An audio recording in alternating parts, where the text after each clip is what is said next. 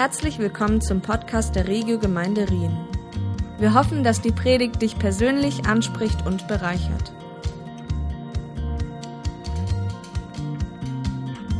Hey, herzlich willkommen auch von meiner Seite. Ich bin Johnny, ich bin 24 Jahre alt.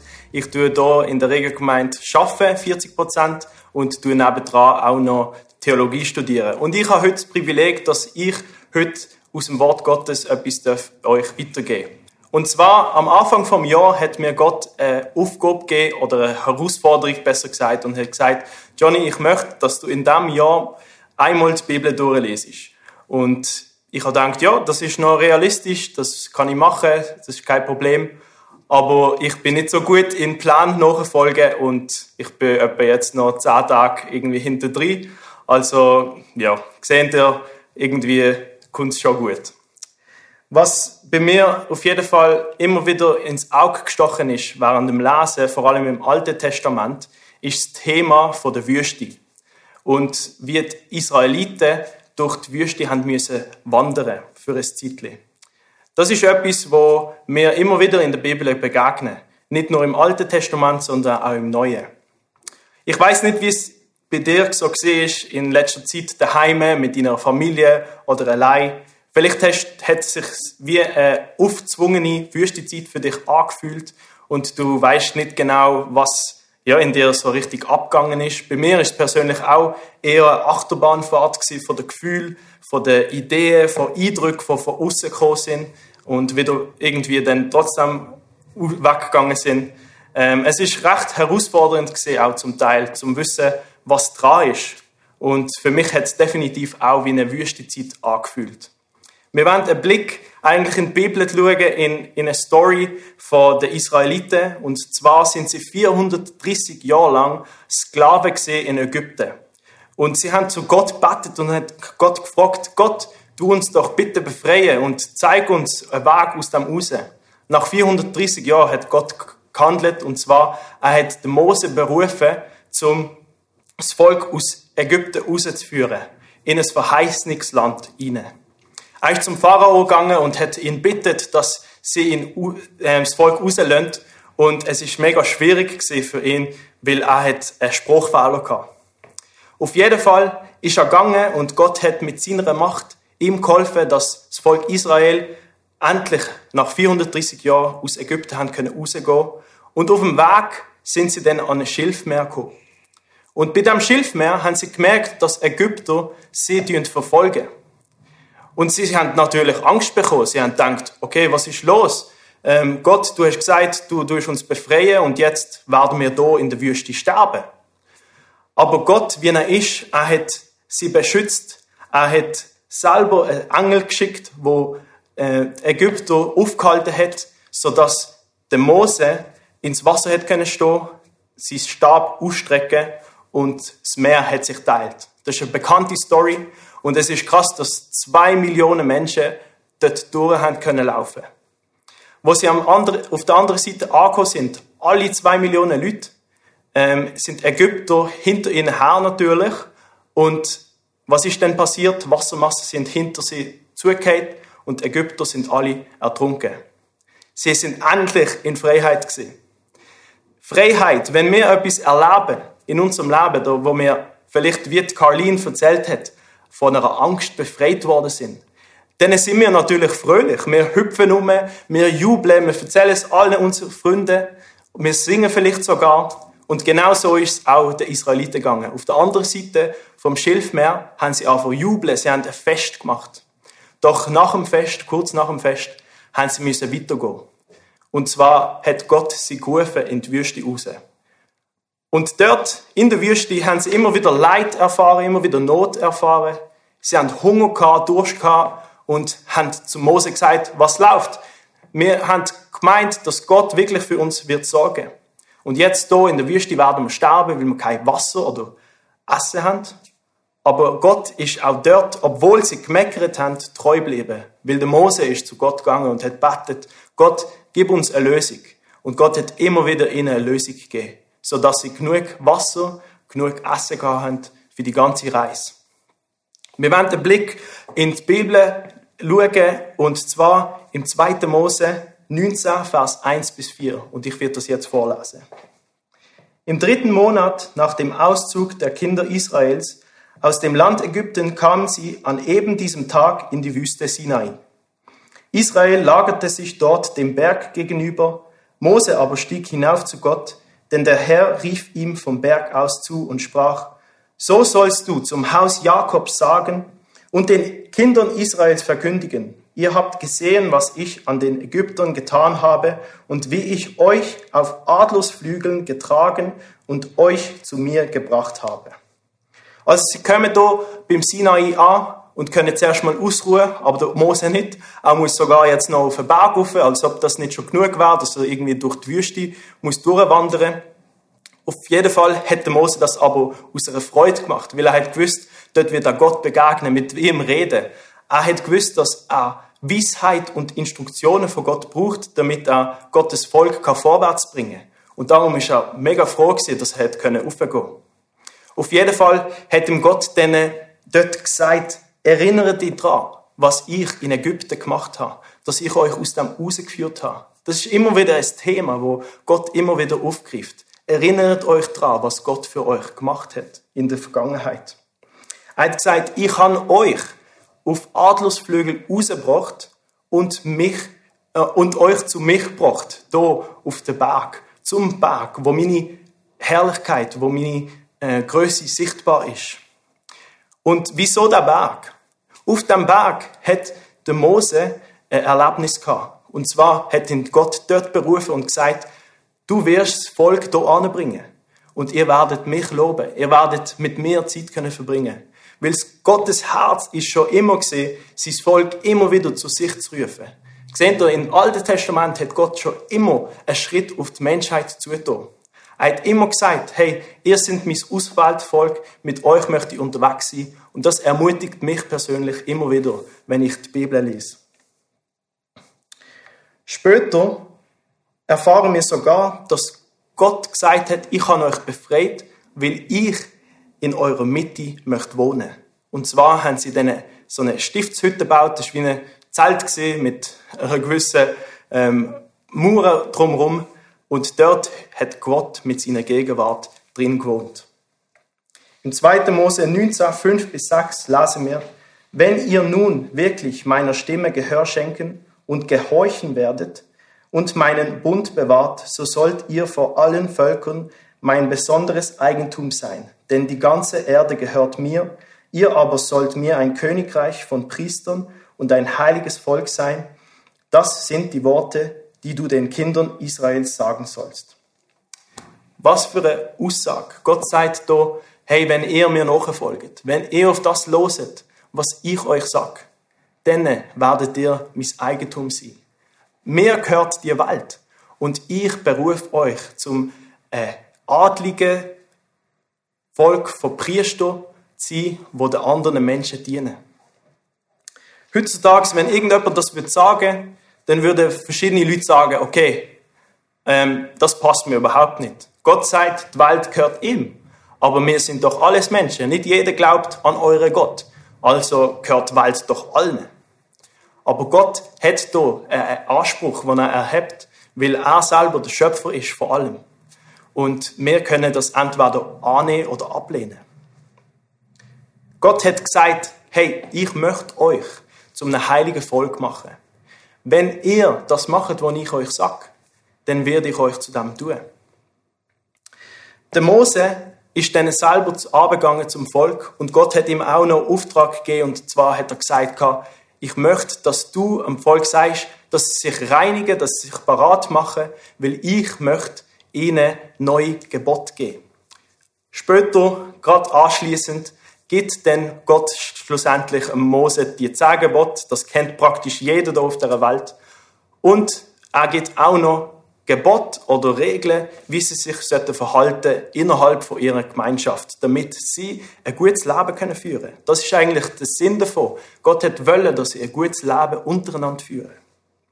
Ich finde es spannend, dass das alles in einer Wüste passiert. Weil oftmals mehr als so Durchschnittseuropäer denken, okay, Wüste, das ist nicht der Ort, wo ich unbedingt will sein. Weil bei uns im Sommer, zum Beispiel bei uns eine 37 Grad, wo so heiß und trocken ist, ist schon eine Tortur für uns. Wie schlimm muss es sein, wenn du irgendwie drei, 40 Jahre ähm, in der Wüste musst umwandern. Auf jeden Fall, was ich auch noch spannend gefunden habe, bei, beim, bei der Recherche von dem Wort, im Hebräischen heißt das Wort Mitbar. Und das Mitbar ist eigentlich ein Land, wo unkultiviert ist, aber wo der Hirt seine Herd anbringt, weil es dort trotzdem genug Weideplatz gibt, also das Nötigste zum Überleben. Gott tut sich auch als Hirt von seinem Volk äh, präsentieren in der Bibel. Und das gibt so viel Hoffnung für mich persönlich, weil ich darf wissen, dass Gott das Volk nicht einfach irgendwie in eine Wüste hineingesteckt hat, weil, ja, weil sie einfach jetzt bestraft werden, sondern er hat sie angeführt und er hat dafür schauen, dass sie dort ankommen, wo er schlussendlich äh, für sie parat hat. Das Volk hat sich eigentlich sehr müssen Mühe geben, damit sie das können einhalten, was Gott gesagt hat. Sie haben es mega probiert auf ihre eigene Fuß und so weiter, das durchzusetzen und probieren ähm, durch ihre eigene Kraft die Gebot einzuhalten. Aber wenn wir in die Geschichte schauen, dann sehen wir immer wieder, dass sie es nicht geschafft haben.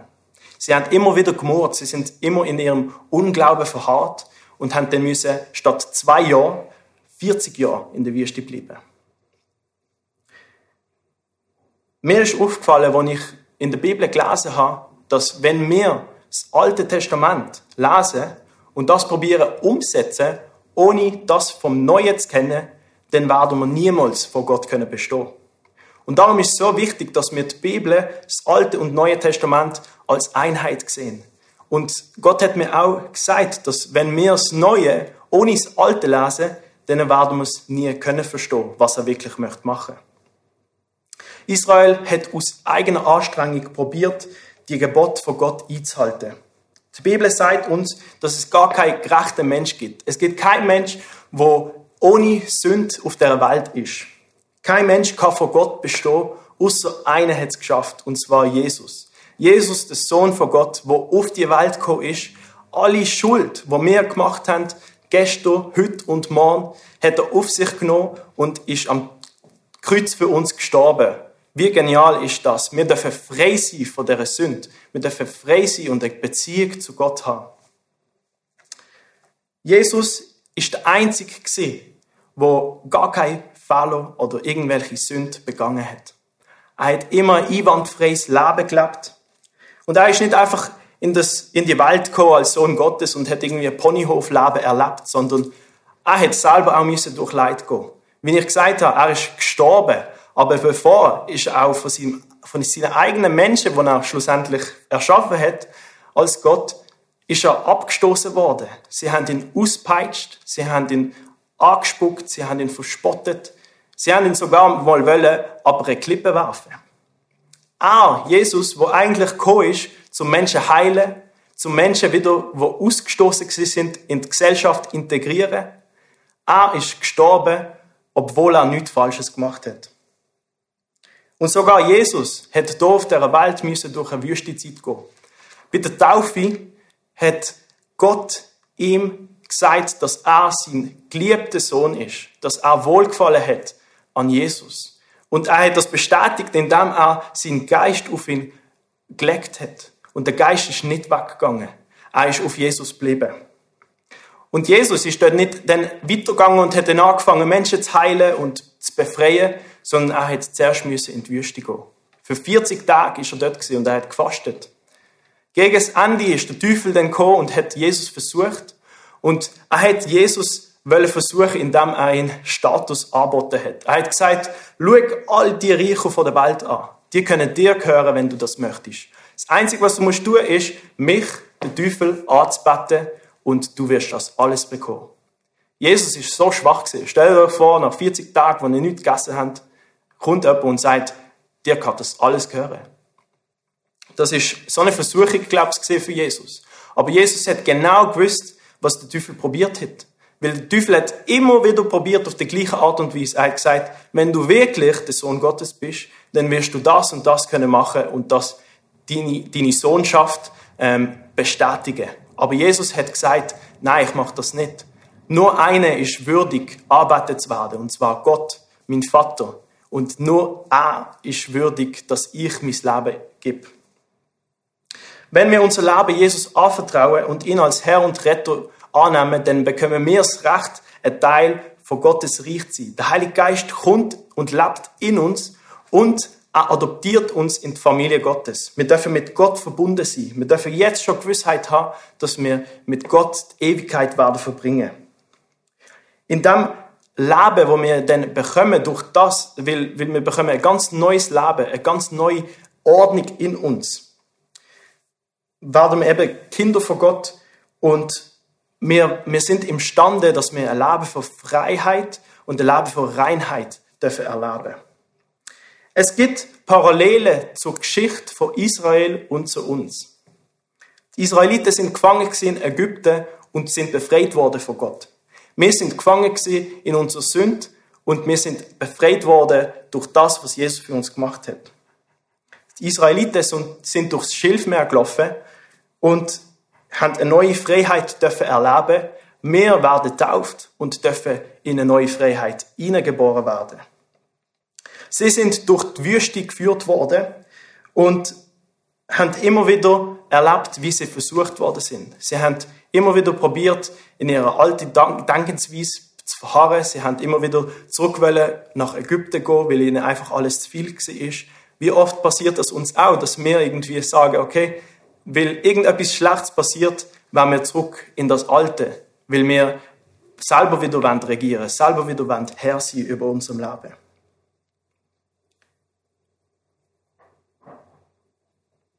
Wir werden in die Wüste geführt, weil Gott möchte in uns etwas produzieren. Er möchte in uns unseren Charakter schliffen. Er möchte unseren Glauben verstärken. Er möchte, dass wir einen festeren Stand in ihm können haben. Das ist das Geniale bei der Wüstenzeit. Ich möchte euch ermutigen, dass ihr nicht einfach auf das Schlechte schaut von der Wüstenzeit, sondern auf das Gute, was Gott in euch möchte produzieren. Jesus ist schlussendlich viel stärker aus dem rausgekommen. Er hat können eben wirken und er hat angefangen, Menschen zu befreien und zu heilen und so weiter und so fort. Jemand hat mal gesagt, der Geist Gottes führt Gottes Kinder nicht über die Botschaft vom Kreuz hinaus, sondern immer tiefer hinein. Das ist so wichtig für uns zu wissen, weil die Botschaft von Jesus, Evangelium, ist nicht einfach ein Eintrittsticket, damit wir Sicherheit haben, dass wir in den Himmel kommen können, sondern es ist die Botschaft, die uns zu mündigen und verantwortungsbewussten Christen macht. Gott tut uns führen und leiten und, und stärken, dass wir überhaupt können das machen, was er von uns möchte. Ich habe vorher schon gesagt, dass der Heilige Geist kommt, in uns lebt. Wir sind neu der Tempel vom Geist Gottes.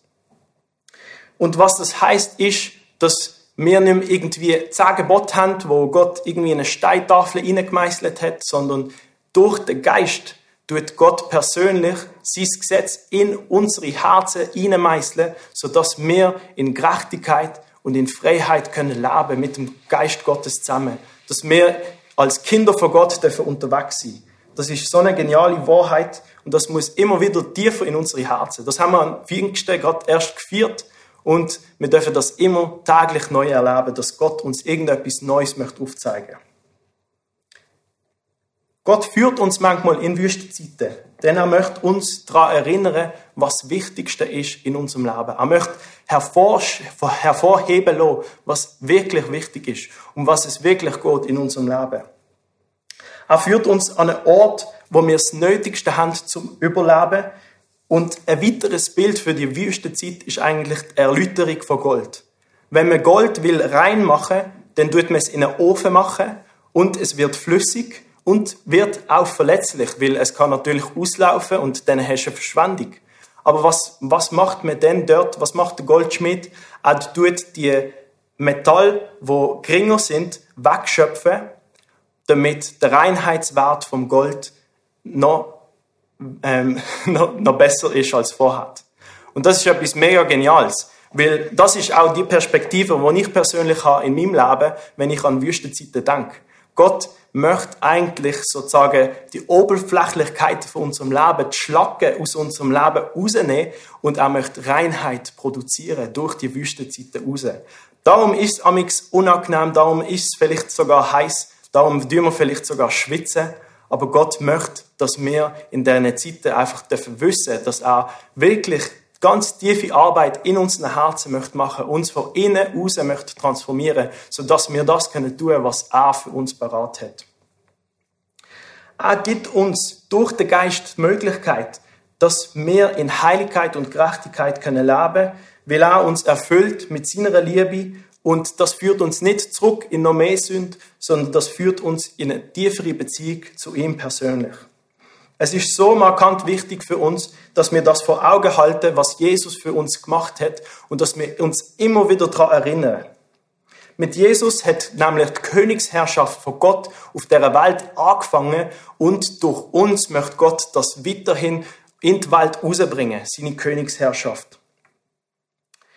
Doch ich möchte an dieser Stelle kurz erwähnen, dass wir selber auch amix uns in Wüstenzeiten können eintreiben können durch Entscheidungen, die wir machen, indem wir sagen, okay Gott, ich vertraue nicht ganz genau das, was du ähm, für mich parat hast.